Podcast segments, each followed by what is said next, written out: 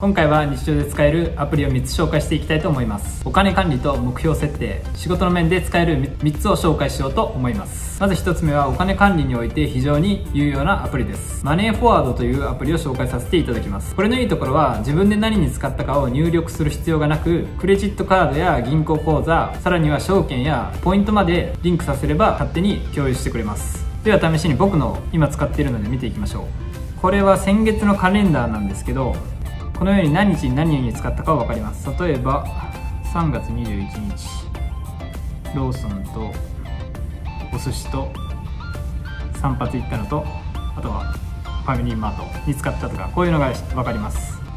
他にグラフを使った内訳なども見れるので大変便利です。次に紹介するのは目標設定のために非常に有用なツールです。僕はこれを YouTube のまこなり社長のチャンネルで紹介されていたのをきっかけに知りました。僕は何か新しいことを始めるときに最初に目標設定と何をするべきかを決めるのですがその時にこのアプリは非常に有用です。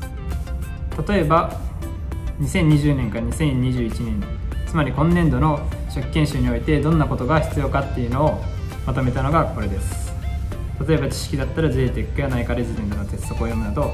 こういった風に目標を設定しています。ドラゴン桜で紹介されて有名なメモリーツリーみたいな感じの背景にもできるんですが僕はこのスタイルでやっています。